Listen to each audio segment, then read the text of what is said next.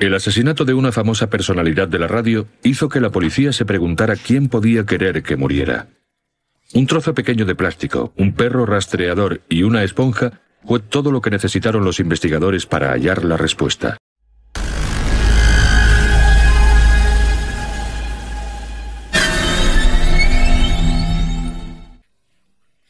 Los famosos de la radio tienen muchos fans, pero no suelen ser blanco de acosadores porque su trabajo conlleva un cierto anonimato.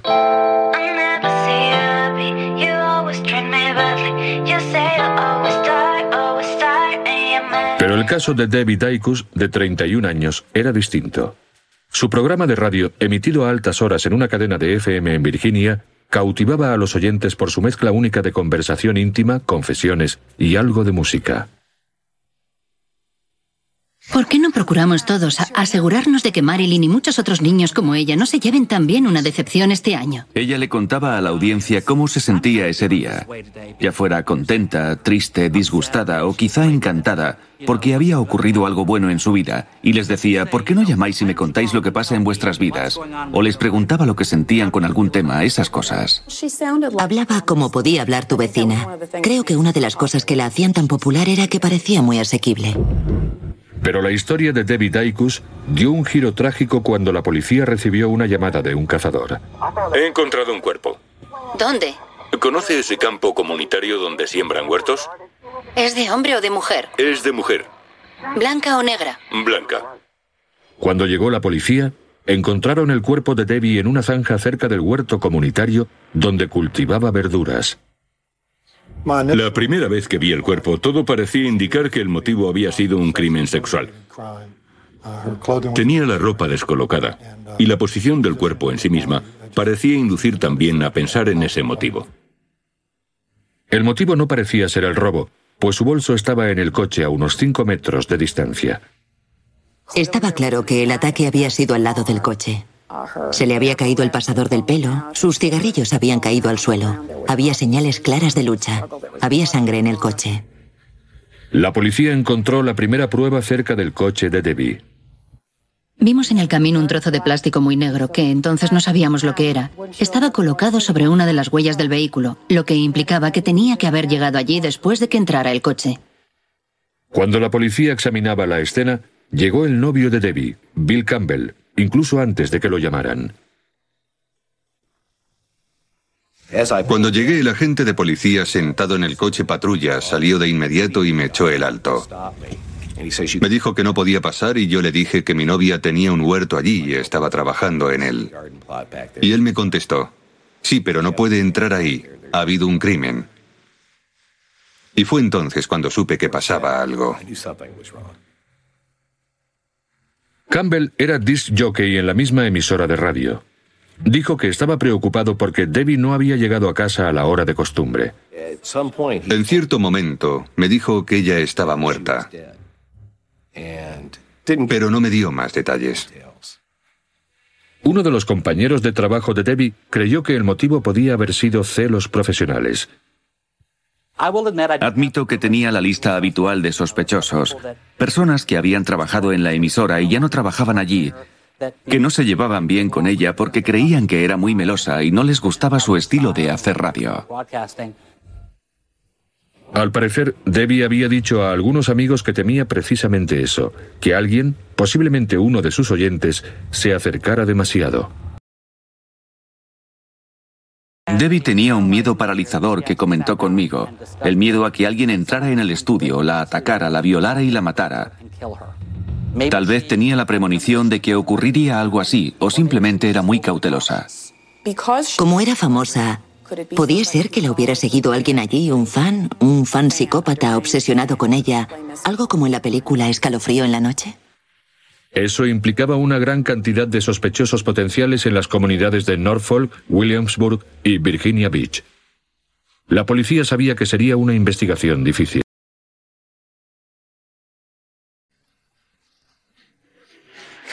La comunidad tenía mucho miedo y eso resultaba palpable.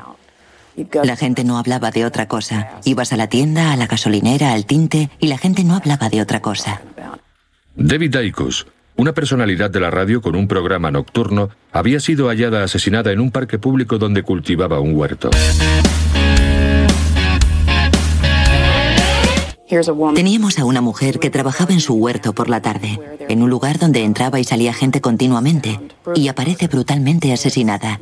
No era de noche, ni estaba donde no debía.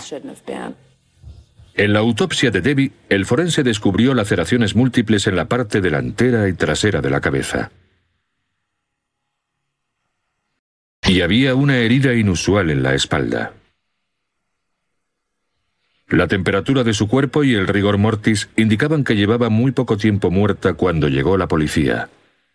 La policía nos dijo que llevaba menos de dos horas muerta. La causa de la muerte era asfixia. La habían estrangulado y después ahogado en un charco de agua. El forense no encontró señales de violación. Las pruebas indicaban que había habido lucha. Ojalá hubiera ganado ella. La policía siguió buscando pistas en la escena del crimen. Entrevistaron a todos los que habían visitado el huerto aquel día. Nos hablaron de un chico rubio que paseaba a menudo por la zona. No recordaban cuándo lo habían visto por última vez, pero no había sido mucho antes de la fecha del crimen. Así que nos dispusimos a buscarlo. El chico pasaba mucho tiempo en el cementerio adyacente al huerto y la policía consiguió encontrarlo. El muchacho fue identificado como Michael LaPrade. Era un habitante de la zona. Vivía un poco más arriba, en Amstead, a unos tres kilómetros de la escena del crimen. Pero LaPrade no estaba en la ciudad el día del asesinato y fue descartado. El novio de Debbie fue eliminado como sospechoso porque había estado en casa la tarde en que la asesinaron. A continuación, la policía investigó los archivos telefónicos de la emisora de radio para ver cuántas personas habían llamado al programa de Debbie en repetidas ocasiones. Seguro que en los años que llevábamos juntos y con el tiempo que llevábamos en la radio, habíamos tenido algunas llamadas raras. Pero no se me ocurría ninguna que hubiera hecho que ella se sintiera amenazada ni nada de eso. Los investigadores tuvieron su primer éxito en la zona que rodeaba el huerto. A pocos metros del cuerpo de Debbie, encontraron lo que parecía ser el mango de madera de una azada. Estaba partido por la mitad. Era evidente que habían usado la azada para golpearla varias veces en la cabeza. Tenía cortes largos en la cabeza, el cuero cabelludo estaba roto, y eso encajaba con golpes fuertes de la azada. Llevaron a un perro policía para rastrear el olor del asesino. Glenel Fullman advirtió a los agentes de que no tocaran la azada hasta que la hubiera olfateado el perro. Yo no quería que nadie más tocara la azada. Les hice sacarla del agua con un palo, solo el mango. El resto de la azada siguió en el agua. No quería tocarla más de lo imprescindible. El perro captó el olor. Hay quien cree que es adrenalina lo que detectan. Los perros huelen el miedo, sí, señor. Cuando una persona se dispone a cometer un crimen que sabe que está mal, le sube mucho la adrenalina. Entra en juego el factor miedo. No quieren que los descubran y eso hace que salga más olor del cuerpo y sea más fácil rastrearlo. Cerca de donde olfateaba el perro, se había congregado un grupo de mirones. Curiosamente, el perro avanzó directo hacia ellos. Pasó de largo por el coche de ella y siguió hacia la multitud. Yo dije a la gente que no se movieran, que no mordería a nadie y que no se movieran. Se acercó a la parte de atrás de las piernas de un hombre, olfateó las piernas, se paró allí, se volvió y me miró. ¿Por qué había identificado el perro a un hombre que estaba entre los mirones? Los investigadores no tardarían en descubrir el motivo. Cuando pienso en ella, siempre es de un modo bueno, de un modo positivo. No me explayo en cómo nos dejó, sino que me gusta pensar cómo era antes. Cuando Debbie Daikus, famosa de la radio, apareció asesinada en un campo, los analistas buscaron pruebas en la azada rota encontrada cerca de su cuerpo. En el filo de la azada que estaba clavada en el barro aparecieron pelos y eran iguales a los de la víctima. Un perro policía rastreó el olor de la azada hasta un hombre que estaba en el aparcamiento mirando cómo trabajaba la policía. El hombre era Ronald Blanchard, el mismo que había encontrado el cuerpo de Debbie y llamado a la policía. Era posible que hubiera una explicación inocente para todo aquello, pero desde luego a todos nos interesaba esa explicación. Ronald Blanchard, de 21 años, estaba recién casado y trabajaba en un barco de pesca. No tenía ningún motivo aparente para el crimen y afirmaba que él no sabía que la víctima era una famosa de la radio hasta que se lo dijo a alguien de la multitud. Investigué su pasado. Fui al campo de caravanas donde había vivido antes y descubrí que tenía antecedentes y había abandonado el instituto. Descubrí que era un ser humano muy, muy inestable. Cuando le interrogaron, Blanchard negó haber tocado la azada cuando encontró el cuerpo de Debbie. Dijo que solo le había tomado el pulso a Debbie. Los analistas encontraron salpicaduras de sangre en la camisa de Blanchard. Al analizarla, quedó claro que la sangre no era de él. Las proteínas y enzimas que identificamos sí encajaban con la sangre de la víctima, lo que indicaba que el material genético detectado podía proceder de ella, pero no procedía del sospechoso. Hasta cierto punto, las pruebas sí apoyaban la afirmación de Blanchard de que la sangre de Debbie había llegado a su camisa al inclinarse sobre el cuerpo. Una mancha por contacto es cuando un objeto ensangrentado, como una mano manchada de sangre, toca una superficie limpia y la sangre pasa de una superficie a la otra. Pero había otras manchas de sangre que no se podían explicar tan fácilmente. Reconocí al menos dos zonas de manchas, una en la camiseta y otra en los pantalones, que entrarían en la categoría de salpicaduras por impacto. La policía recordó que Blanchard había dicho que estaba cazando cuando encontró el cuerpo. Así que le preguntó por el rifle que llevaba. No solo tenía mucho barro, sino que el cañón del rifle se había doblado y el cerrojo no funcionaba. En otras palabras, estaba aplastado y roto y le faltaba un trozo. Eso indicaba que habían bamboleado el rifle como un bate de béisbol. Curiosamente, el fragmento de plástico negro encontrado cerca del coche de Debbie era el trozo que le faltaba al rifle de Blanchard. Le preguntamos específicamente si había estado cerca del vehículo de la víctima y nos dijo que no había estado. La culata del rifle era de la misma forma y dejaba la misma marca que el golpe en la espalda de Debbie.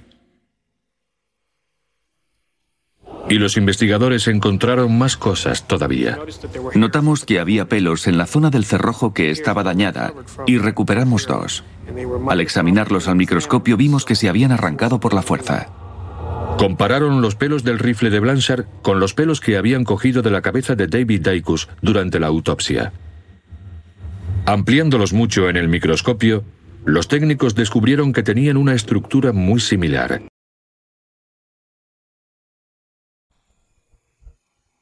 Y daba la coincidencia de que antes de su muerte, Debbie le había dicho a su novio que había tenido una discusión con un hombre que cazaba cerca del huerto comunitario. Me dijo que había visto a un hombre con un rifle de balines.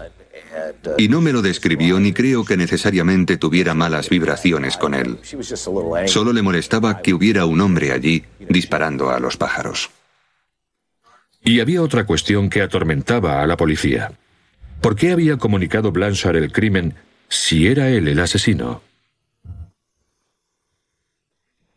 Ronald Blanchard sostenía que había encontrado el cuerpo de David Daikus en la zanja cuando caminaba de regreso a su coche después de una tarde de caza. Insistía en que la sangre de la camiseta y los pantalones era por haber intentado ayudar a David Daikus, no por haberla matado. Para averiguarlo, el analista forense Norm Tiller se puso un mono blanco y llevó a cabo un experimento. Utilizó una esponja empapada en sangre y la puso en un casco de motorista. Después usó una azada como la encontrada en la escena del crimen. Golpeé varias veces con fuerza con la azada e inmediatamente empezamos a provocar el mismo tipo de manchas que había en la del sospechoso. Y cuanto más fuerte es el golpe, más lejos salta la sangre y más fina es la mancha. Es algo cuya razón física entendemos todos enseguida, pero que uno no se ha parado a pensar antes en ese contexto. Los expertos dicen que el único modo de que Blanchard tuviera esas salpicaduras de sangre en la camiseta era que hubiera estado presente durante el ataque. Estaban en la parte superior de la camiseta, en el pecho y en las dos mangas. Y de hecho había también manchas en la parte de atrás de la camiseta, en la parte superior de la parte de atrás de la camiseta.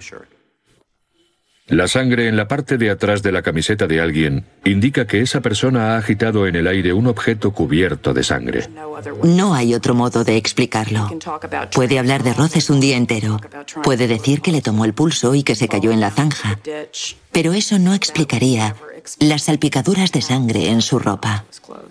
Es imposible que hubiera podido mancharse la camiseta de ese modo concreto.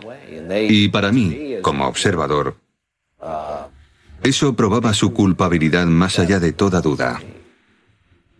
Las pruebas en los vaqueros de Blanchard indicaban también una pelea. La zona de las rodillas de los vaqueros tenía manchas de grasa, como si se hubiera arrodillado y se hubiera manchado así las rodillas.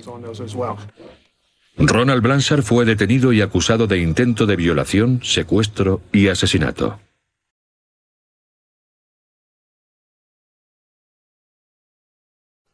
Los fiscales creen que Blanchard vio a Debbie en el huerto comunitario. Tal vez habían hablado o se habían visto antes. Las pruebas indican que Blanchard golpeó a Debbie con la culata de su rifle. Cuando ella intentó alejarse, él volvió a golpearla y rompió un trozo de plástico del rifle que fue encontrado cerca del coche de ella. El motivo pudo ser violación, y las pruebas sugieren que ella se defendió con mucho ímpetu. Y Blanchard la golpeó repetidamente con la azada, lo que hizo que se manchara la ropa de sangre. Después la estranguló.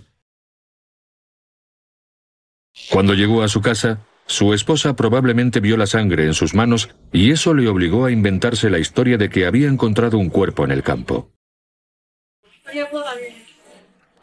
A su vez, eso hizo que tuviera que llamar a la policía. Después de hacer la llamada, no tenía más remedio que continuar con la farsa hasta el final. Volvió al lugar a hablar con la policía y lo identificó el perro. Ese fue el primer caso en el que yo utilicé un perro rastreador para descubrir una prueba incriminatoria. Y me resultó fascinante aprender a trabajar con perros rastreadores. La policía dice que Roddy, ese perro en concreto, participó en centenares de casos más y tiene un récord de éxitos increíble. Calculé que habían sido más de 700 casos y tenía un porcentaje de éxito de más del 99%. Encontraba lo que buscaba. El olor que yo le mostraba, él lo seguía hasta encontrar un objeto, una persona, un coche, lo que quiera que hubiera al otro lado. Y lo encontraba. Ronald Blanchard siguió afirmando su inocencia en el juicio e incluso declaró en su propia defensa. Pero las pruebas eran demasiado sólidas. Blanchard fue declarado culpable del asesinato de David Daikus y condenado a dos cadenas perpetuas consecutivas. No mostraba ningún remordimiento. Insistía en que era inocente y en que la policía se había equivocado de persona. Nunca pudo o nunca quiso reconocer su participación en ese crimen. Solo ahora, años después del crimen, ha admitido finalmente Blanchard su culpabilidad en una carta al productor de este programa. Lamento profundamente el dolor y el sufrimiento que he causado a tanta gente. No dudo de que no comprendía lo que había hecho, pero acepto las consecuencias de mis actos. Siento que haya tardado tanto en hacer eso, pero supongo que es un paso en la dirección correcta para que siga viviendo con lo que pasó. Los amigos y la familia de Debbie no necesitaban la confesión de Blanchard para saber la verdad. La verdad, según ellos, resultaba evidente en las pruebas forenses. No sé qué pasaría por la cabeza de ese hombre. Yo no sentía odio hacia él. Tampoco intentaba entenderlo. Al parecer es simplemente un tipo estúpido y cruel. Agradezco lo que la ciencia fue capaz de hacer, porque si no llegan a encontrar a Blanchard, nadie sabe dónde habría parado esto. Sin las pruebas forenses, no creo que hubiéramos podido resolver el caso como lo hicimos. Habría habido muchas cosas apuntándolo a él. Pero creo que habría habido también muchos huecos en el puzzle sin las pruebas forenses.